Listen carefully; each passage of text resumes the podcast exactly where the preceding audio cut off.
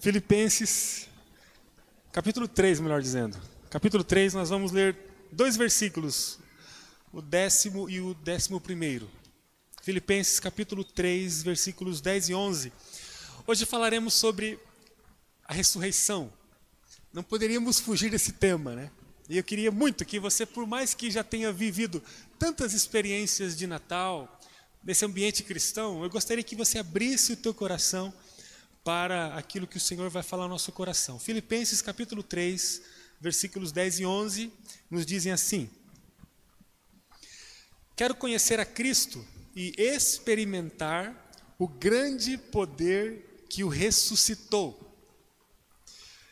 Quero sofrer com ele, participando de sua morte, para que de alguma forma alcance a ressurreição dos mortos. Amém. Amém. Quero conhecer e experimentar o grande poder que ressuscitou Jesus. Queremos isso. Queremos, ó Espírito Santo, conhecer e mais do que conhecer, experimentar o grande poder que ressuscitou Jesus. Se a tua palavra, por meio de Paulo, nos aponta esse caminho, é porque é possível. É porque há um caminho de uma plena experiência de contato com o poder do Senhor que ressuscitou Jesus. Nós estamos aqui, Pai, celebrando esse dia tão importante para nós, com o coração carregado de expectativa a respeito do poder do Senhor derramado sobre nós e oferecido a nós com a mesma força que foi derramado sobre Jesus a ponto de ressuscitá-lo dentre os mortos. Fale conosco, Pai, é o nosso profundo desejo. Em nome de Jesus, amém.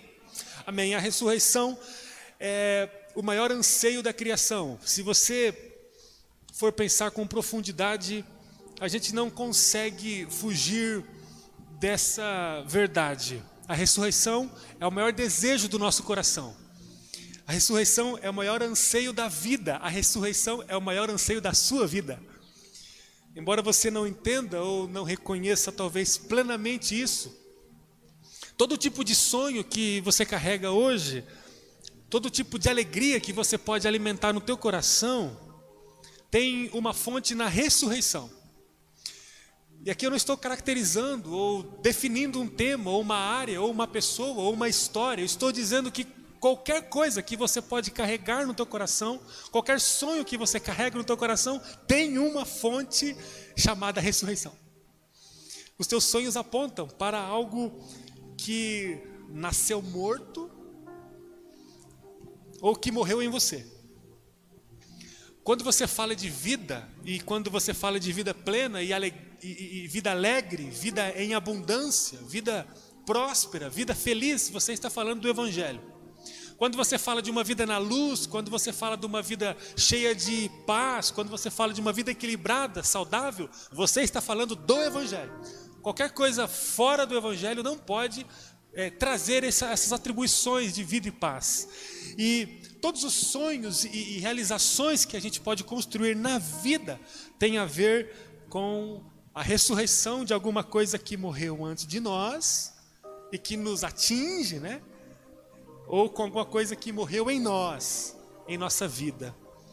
Se você busca algo de bom hoje para a sua vida, é porque ou você perdeu ou alguém perdeu por você alguma coisa que era muito importante para a sua vida. A nossa busca tem a ver com algo que nós não temos. A vida humana tem a ver com uma busca de algo que precisamos. Tudo que fazemos, todas as ações que temos, conscientes ou inconscientes, tem a ver com alguma busca que nós temos. Isso é inegável. Se pensamos com profundidade, tudo que buscamos de bom na vida reflete a ressurreição de coisas que nasceram mortas ou de coisas que morreram em nós. Se pensarmos com profundidade, tudo aquilo que almejamos de bom, de equilibrado, satisfatório, de abençoado, tem a ver com a ressurreição de alguma coisa morta. Seja de forma congênita, ou seja, nasceu com a gente, morta, ou seja, de uma forma é, experimental, vivencial que nós vivemos. tudo que nós não temos tem a ver com alguma coisa de morte. Tudo que não temos e que nos faria felizes foi um dia atingido pela morte. O cenário do desprezo humano, que pode atingir inclusive a sua vida, é uma expressão contundente de morte. O cenário da destruição da família, que talvez pode atingir a tua vida, tem a ver com expressões de morte. Um filho que abandona o pai, o pai que abandona o filho, o irmão que abandona o irmão, que odeia o irmão, ou seja, qualquer tipo de desajuste familiar, conjugal, paternal, é, maternal, qualquer tipo de desequilíbrio na família tem a ver com expressão de morte. Tem a ver com expressão de morte. Um sócio que rouba o outro, o, o, empregado que rouba o patrão, o patrão que explora o empregado, enfim, qualquer expressão de desajuste no meio corporativo, empresarial, comercial tem a ver com a expressão de morte. Tudo que revela o mal, qualquer fagulha que traz o mal tem a ver com a expressão de morte. O adultério, a prostituição, a pedofilia, o estupro, qualquer tipo de agressão física, moral, intelectual, espiritual, qualquer tipo de agressão que atinge o outro, que adoece o outro, que faz o outro chorar, tem a ver com a expressão de morte. Tudo que a gente sonha para a vida está na superação do aspecto de morte que nos acompanha. E aí, a superação da morte é a ressurreição. Fomos projetados para a vida, amém? Amém. Ainda bem que a gente sabe disso. Nós fomos projetados para. Você que está em casa foi projetado para a vida. Você não tem uma outra forma senão a forma que a própria mão do Criador eterno instituiu e usou para formá-lo, a sua imagem e semelhança. A questão é que há muitas coisas que tiram a beleza da nossa criação. Qualquer coisa que não revela a beleza da vida, a, harmonia da vida, um lugar de boa habitação, um lugar de boa convivência, precisa ser ressuscitado em nós. A miséria na mesa da família é uma expressão de morte. Hoje à tarde uma mulher me ligou, me mandou uma mensagem pelo contato né, da rede social da igreja, dizendo que precisa de ajuda. Preciso de ajuda, meu esposo está desempregado, eu estou precisando de alimento, meu filho precisa de leite e preciso pagar aluguel. Falei, nós vamos conversar. Amanhã eu vou ligar para você, vamos visitar você e vamos levantar alguma coisa para te abençoar. Ou seja, qualquer tipo de miséria que alcança a mesa de uma família, expressão de morte. O desemprego que abre a porta para a escassez, para a necessidade, expressão de morte. Tudo que desejamos de melhor, tudo, tudo que desejamos de melhor nessa vida e na eternidade, passa pela superação da morte. Podemos afirmar que tudo que nos faz sorrir é a ressurreição daquilo que estava morto em nós. Tudo que você sonha para hoje na sua vida, nada mais, nada menos, é o anseio de que há em teu coração pela ressurreição, de coisas que estão mortas em você Há coisas mortas em você, há coisas mortas em mim e que só podem ser transformadas pelo poder da ressurreição. A grande questão é que um dia coisas que nos faziam felizes plenamente foram atingidas pela morte. A grande questão é que as pessoas que viveram antes de nós permitiram que coisas importantes para nós fossem mortas. A grande questão é que coisas importantes para nós nasceram mortas. Não sei como é a tua vida, não sei o teu histórico, não sei a tua caminhada até aqui. A grande questão que eu preciso ressaltar com você é que coisas importantes na sua vida já nasceram mortas. E você hoje chora por causa desse cenário de morte, que atinge alguns aspectos muito importantes da sua vida. A ressurreição é tudo o que a gente precisa hoje para despertar as coisas mortas que trouxemos para essa vida. A ressurreição é tudo que precisamos hoje todos os cômodos da nossa vida precisam da ressurreição. Tudo em nós um dia foi afetado pela morte, tudo em nós precisa ser atingido pela ressurreição. A nossa recomposição como ser humano só pode se dar pelo poder da ressurreição.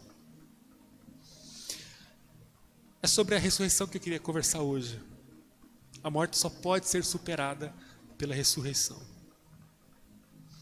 Não há nenhuma saída para a morte a não ser a ressurreição. As coisas mortas não podem ser recuperadas senão pelo poder da ressurreição. Uma pessoa que tenta viver uma vida em uma estrutura morta, longe do poder da ressurreição, é o mesmo de uma pessoa que tenta arrumar, perfumar, vestir, pentear um defunto.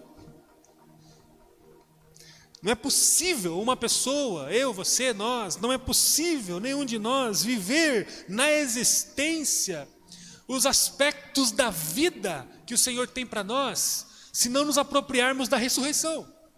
Por quê? Porque tudo em nós precisa do sopro da ressurreição, porque naturalmente nós compartilhamos a morte.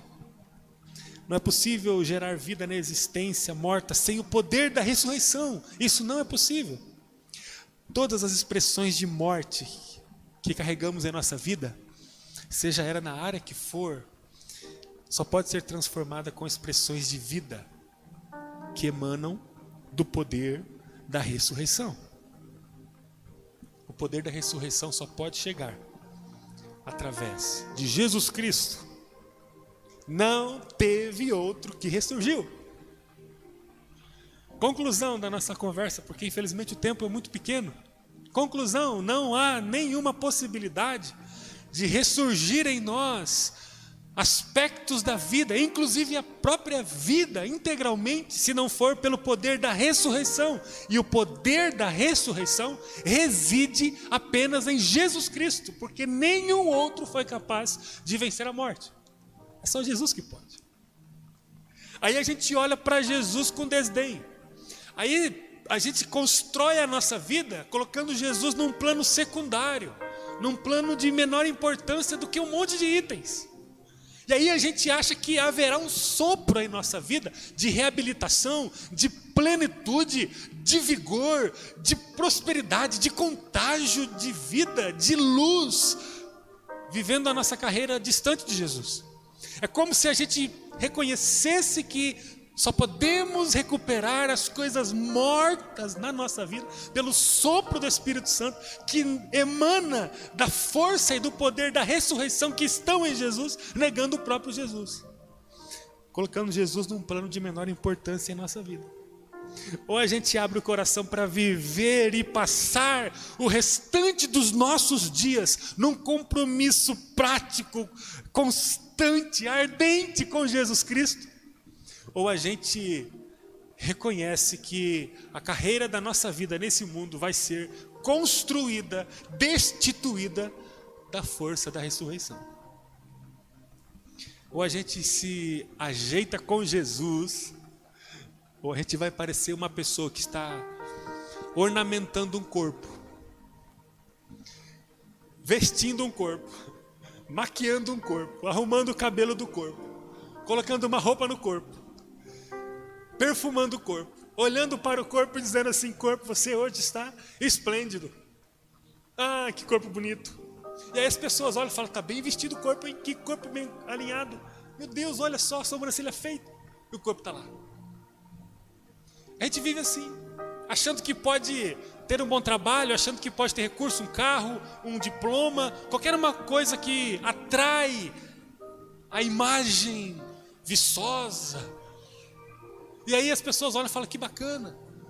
a gente acha que está bonito na foto, mas na verdade a gente constrói a nossa vida como um defunto, ajeitado. Porque tem defunto que não é ajeitado. E tem defunto que é ajeitado. Tem defunto que a vida é um desespero, mas tem defunto que a vida é até organizada. Conhece alguém assim? defunto. O cheiro assim começa a ser forte, rápido, é um defunto. Por exemplo, qual é o defunto feio?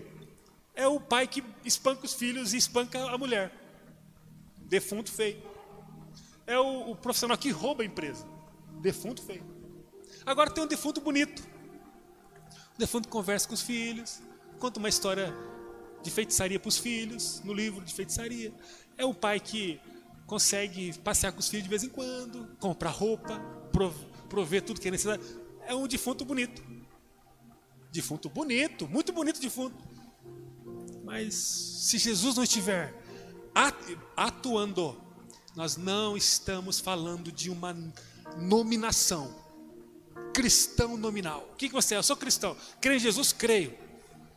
Mas é, quais são suas obras? A gente vai para o apóstolo Tiago, né? Olha, a fé sem obra não vale nada. Acho que foi domingo passado que nós conversamos sobre a fé e o testemunho. Assista essa mensagem. Você pode ouvir pelo Spotify, você pode ouvir pelo YouTube, pelas redes sociais da igreja. Não tem como você falar de fé e não vincular o testemunho. Você não estaria na galeria da fé de Romanos 11. Ou seja, aí eu digo que sou, não eu sou. Você é o quê? Eu sou cristão. Você é o pessoal que crê em Jesus? Sim. Mas você parece um defunto. Porque você não, não expressa vida. Você não contagia, você não, não tem vigor. Você vive abatido, um, um maltrapilho, um farrapo de gente. O que, que falta, talvez? Falta uma vivência intensa com Jesus. Porque essa vivência intensa vai credenciar você. Irmãos, irmãs, amigos, amigas, vai credenciar você, porque não é por nossa obra, é por nossa disponibilidade e sede pela fé de viver uma relação com Jesus. Isso vai promover a você uma experiência de vivência com Jesus, e essa vivência vai gerar uma sinergia eterna entre a sua vida passageira, pobre, frágil, com Deus soberano, eterno, sublime, e essa relação sua com Ele vai dar a você a condição de experimentar o poder da ressurreição, por causa de Jesus Cristo, o Senhor da nossa vida. E você não vai ser apenas um, uma criação morta, mas você vai ser uma criação viva pujante, contagiante. Vida vai jorrar de você. É uma questão de consciência. E você pode achar que você está bonito. Mas sem Jesus você vai ser um defunto organizado, arrumado. Conclusão. Paulo escreveu aos Filipenses dizendo: Eu quero conhecer a Cristo e experimentar o grande poder que o ressuscitou. Quero sofrer com Ele, participando de Sua morte, para de alguma forma alcançar a ressurreição dos mortos. Nesse contexto, Paulo estava falando as coisas mortas da vida. Ele estava trazendo aqui, se você ler o Filipenses capítulo 3, experiências da religião judaizante. Ele estava falando sobre a tradição que Jesus superou. Ele cita as coisas que eram valiosas para ele no passado, mas que não eram mais valiosas, porque não é, haviam ou havia nelas o poder que, que emanava do trono de Deus, gerando ressurreição.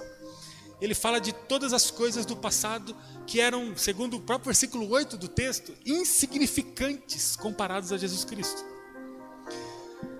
Querido, querida, tudo na nossa vida fora de Jesus vai cheirar morte independente do que você faça, independente do que você conquiste, independente do jeito que você morre, independente de onde você mora, a roupa que você usa, independente da sua graduação, independente do carro que você anda, independente de qualquer coisa.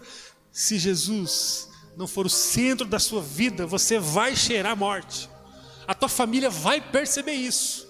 Ela vai olhar para você e falar: minha mãe, meu pai, meu irmão, minha irmã, meu esposa, minha esposa não está bem, não. Eu preciso ajudá-la porque ele, ele, tem cheiro de morte. Olha só a situação. Tem que buscar ajuda. Não é que a gente não vai depender da ajuda. É que nós vamos viver uma experiência com Jesus diariamente tão transformadora que a nossa vida vai ser, como diz o apóstolo Paulo, transformada de glória em glória todos os dias. Tudo que você faz na vida tem a ver com a sua expressão de relação com Jesus. Não importa o que você construiu até aqui, ou o que você está construindo, somente pelo poder da ressurreição você pode sair de uma estrutura morta para uma estrutura de vida. Somente pelo poder da ressurreição você pode romper para além do túmulo da existência humana. Celebramos nesse final de semana a ressurreição de Jesus. E eu concluo dizendo que há uma ressurreição para você. Ou você se apodera dessa ressurreição, ou você vai ser um defunto arrumado. E você pode tentar se bater, mas você não vai deixar de ser um defunto arrumado. Você pode tentar se convencer que você não é, mas você vai ser. Ou Jesus entra na sua vida e propõe a você uma caminhada transformadora, ou você será um defunto. Eu quero aproveitar para falar com você sobre o nosso movimento de discipulado da igreja. Eu queria aproveitar e dizer a você que nós vamos começar essa semana, depois de um ano, terminando todo o planejamento estratégico. Depois do dia 7 de março para cá, nós temos vivido um tempo tão extraordinário, com um grupo de pessoas vivendo todo o processo da estação. Essa semana vai começar o programa de discipulado na igreja. O que é o programa de discipulado? É uma caminhada que você vai fazer com uma pessoa do mesmo gênero do seu durante oito semanas. Você vai pegar a sua vida e vai dizer assim: Senhor, eu preciso do Senhor. Eu olho para a minha vida e encontro bastante área que precisa da ressurreição, da superação da morte. São áreas que estão em mim mortas, são áreas que são é, fragilizadas, estão com um cheiro forte de túmulo. Eu preciso que o Senhor mexa em minha vida. E aí, Senhor, eu gostaria de caminhar com alguém, porque quando eu olho para a tua palavra, eu vejo que é muito importante isso. Quando eu olho para Jesus, que é aquele que venceu a morte e outorga para nós o poder da ressurreição, eu encontro um Jesus discipulador. Não é um projeto da igreja local, da tradição religiosa. É o calendário, o diário de Jesus Cristo. O que Jesus fez? Aos 30 anos, ele sai de Nazaré, vai para Cafarnaum e começa o um movimento chama Mateus, chama Tiago, chama João, começa a chamar o pessoal, fala, pessoal, vamos andar comigo? O quê? Vamos andar comigo. Andar é. Mas não pode ser um encontro no templo no, no sábado. Não, não, não, não. Nós vamos andar juntos.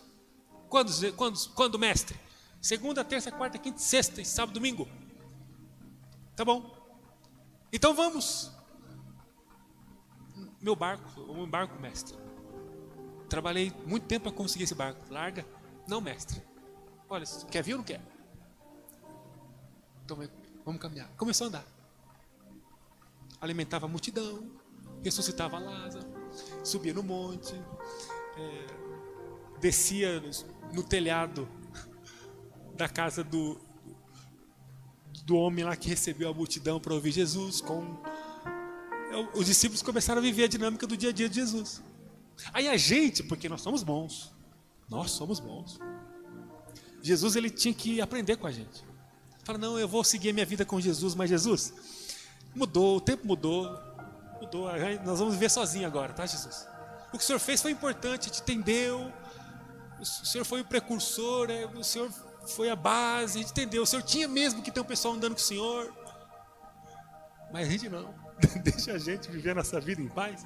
Eu vou para o culto, Senhor, eu, eu vou, a tua palavra eu vou ler sozinho, ninguém vai intrometer na minha vida devocional.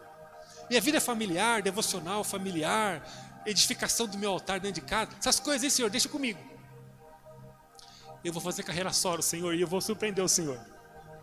O diabo às vezes coloca esse enredo na nossa cabeça. Jesus ele construiu a vida com pessoas. Depois de três anos, falou: Pessoal, agora eu vou subir para o Pai, viu? Romanos capítulo. Evangelho de João, capítulo 14. Jesus começa a falar do Espírito Santo que viria, o pessoal assustado, os discípulos, Senhor, você não pode largar a gente. A caminhada com o Senhor é rudimental para nós, não tem como ser um Senhor. Ele fala: não se turbe o vosso coração. Credes em Deus, credes em, credes em mim. Na casa do meu pai há muitas moradas. Eu vou subir, mas eu vou pegar vocês. Capítulo 15, olha, se vocês estiverem em mim, João, vocês darão muitos frutos. Sem mim nada podeis fazer. Capítulo 16, o Espírito Santo virá, o Consolador virá, ele vai convencer o homem do pecado, da justiça do juízo. Pessoal, tá tudo bem, mas a gente vê Jesus no finalzinho do ministério conversando de um relacionamento muito intenso no caminho, na pavimentação do discipulado.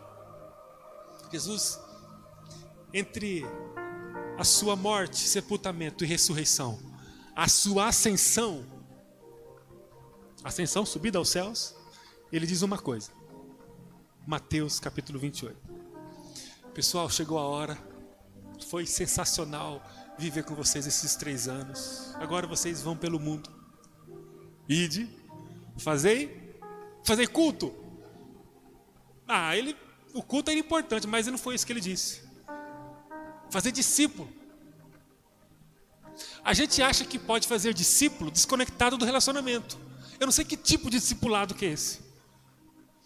E aí, nós, como igreja, às vezes abrimos mão do discipulado, achando que vamos viver o poder da ressurreição, como se fôssemos capazes de gerar uma dinâmica extra-bíblica, inédita.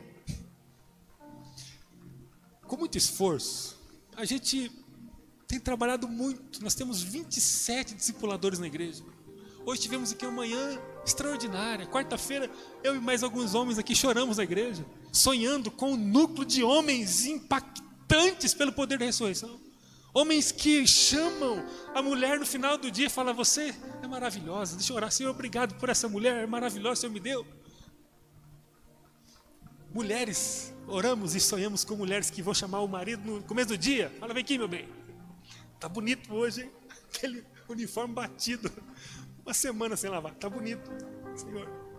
Abençoe ele, Pai. Ele é meu príncipe. Guarda ele, que ele possa vender muito hoje, Senhor. Livro do Ocidente, livro do mal.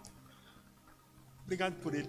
Pessoal, a gente, para acessar essa vida, nós temos que seguir o caminho que Jesus preparou para nós, discipulado. Vamos começar então o programa discipulador. Como é que faz para participar? Tem que pagar quanto? Pergunta boa, né? Você tem que dar o seu nome. Você que é da igreja, ô pessoal, você que está em casa assistindo aí, tenha vergonha. Tem que participar.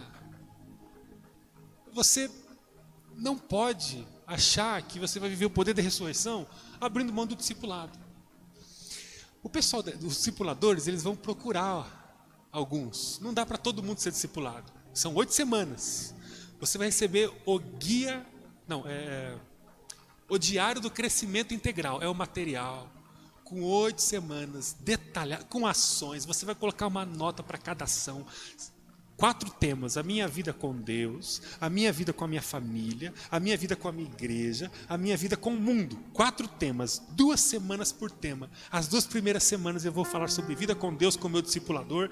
Na terceira e quarta semana sobre minha vida na família, minha relação com a família, meu tempo de qualidade com a família, tempo devocional com a família. Depois, quinta e sexta semana, meu tempo com a igreja, minha ação na igreja, o que eu faço na igreja, meu, meu desafio de dar uma oferta para alguém, meu desafio de orar com alguém, meu desafio de servir alguma área, enfim.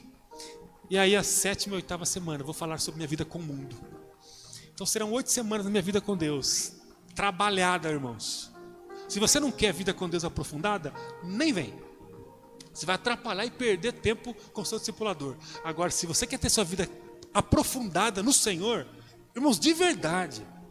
Se você quer ver uma superficialidade, venha para o culto domingo que vem. Participe aqui e se desconecte do movimento da igreja até o domingo. Agora, se você quer ver uma vida com Jesus mesmo, porque para você Jesus não é uma tradição religiosa, mas é o próprio Deus que derrama vida e ressurreição sobre você, então viva. Viva, fala com quem eu posso caminhar. Com quem eu posso caminhar? Eu quero, eu sou moço, eu queria, que moço que pode começar comigo? Você vai receber o material gratuitamente, porque o pessoal vai ofertar 10 reais do material. Tem que ofertar, oferte a primeira vez. Dá, paga os dezão, dá o material, o, o, o material do, do crescimento integral para a pessoa, e aí vocês, no ambiente online, obviamente, virtualmente, vão ter um encontro por semana 30 minutos para aqueles que são capazes. Falta 10 minutos? 10 minutos, não, 30 minutos na conversa, e aí você vai ter um tempo ali extraordinário com a pessoa, uma vez por semana, em oito encontros. Acabou? Você reproduz com alguém um programa na próxima estação, a partir de março, de, de, de junho, ou você faz de novo com outra pessoa.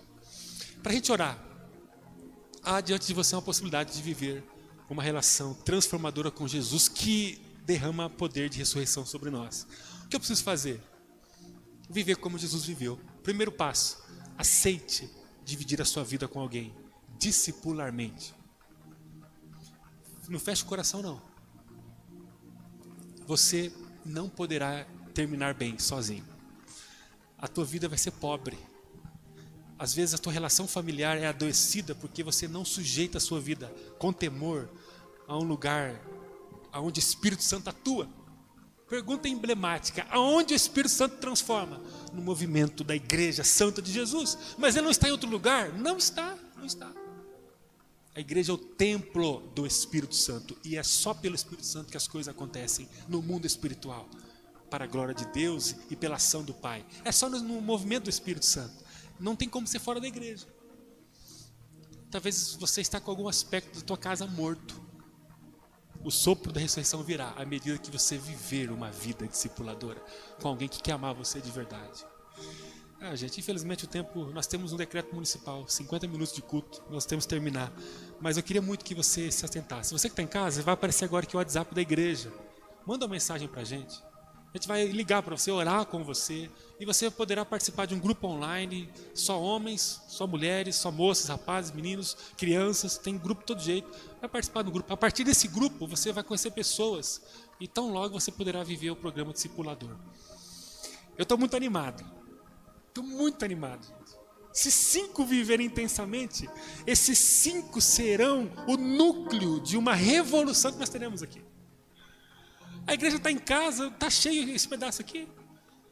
Nós só precisamos viver esse movimento centrífugo. Ele, ele começa de dentro, ele vai, vai aumentando, vai aumentando. As pessoas vão sendo atingidas. Aí chega o marido, vida torta aí, todo parecendo um defunto, organizado, arrumado. Aí vê uma, um, um, casal bonito, feliz. Fala: O que você está fazendo? É, estou vivendo o que Jesus pediu para eu viver. Quero viver também. Chega com a gente aqui. Vamos fazer um churrasco, vamos conversar. Pecador. Será que você é bonzão? Vamos andar com a gente. Larga as armas, ô. Larga as armas, vai. Ah, irmãos, eu estou muito feliz. Nós estamos importando esse programa para várias igrejas. Já falei com os irmãos já. Igrejas de Santa Catarina, São Paulo e aqui no Paraná. Estamos importando. Ó, compartilhando aí. Tudo Deus tem dado mesmo. Nós temos copiado de outros e vocês podem copiar da gente. Está todo mundo copiando todo mundo. Tem sido um tempo maravilhoso. Ah, eu, vou, eu vou orar com você porque eu sei que você precisa falar algumas coisas para Deus. Amém? Vamos orar. Obrigado, Senhor, porque nós temos certeza de que há um sopro de ressurreição apontando para nós. Ó oh, Deus, nós não queremos ficar destituídos do que o Senhor está fazendo no mundo. A nossa vida foi projetada para um, um jeito melhor, para uma maneira diferente de viver em relação a muitas coisas que nós vivemos hoje. Eu peço perdão a Ti, Pai, porque eu tenho gastado bastante tempo construindo tanta coisa e não tenho dado muita importância ou quase nenhuma importância para aquilo que o Senhor quer construir em minha vida. Senhor, desperta o meu coração, Pai. Desperta o coração de cada um de nós que está aqui no templo, de cada um que está acompanhando essa transmissão de casa. Senhor, desperte o nosso coração. Tem áreas, tem aspectos, tem temas, tem eh, estruturas em nossa vida que estão mortas, Senhor. Estão mortas. A gente se vê em muitos momentos como um deserto seco, infértil, sem, sem atratividade. A gente se vê muitas vezes mergulhado em coisas do nosso coração e pisamos em cima das propostas diárias que tu fazes para nós.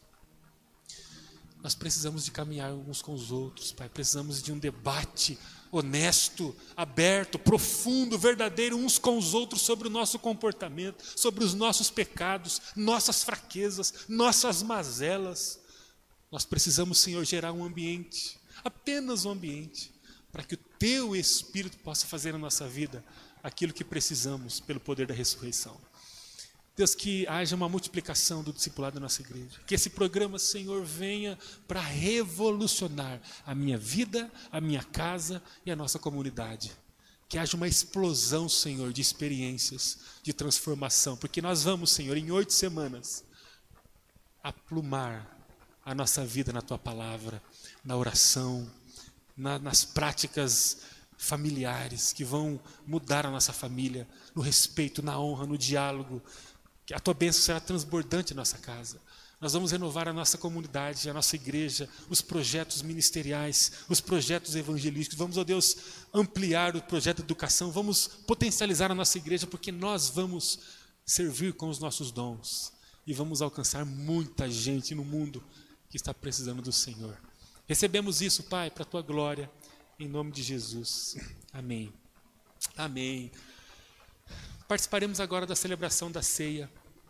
A ceia é um momento profético, porque anuncia a volta do Senhor e é um momento de unidade e de edificação. Queria pedir, por favor, que as luzes possam ser acendidas. Nós vamos compartilhar então. Você que está em casa agora poderá pegar aí o seu o seu pão, o suco que você separou para esse momento. Pegue a sua família agora e você vai agora participar com a gente desse momento.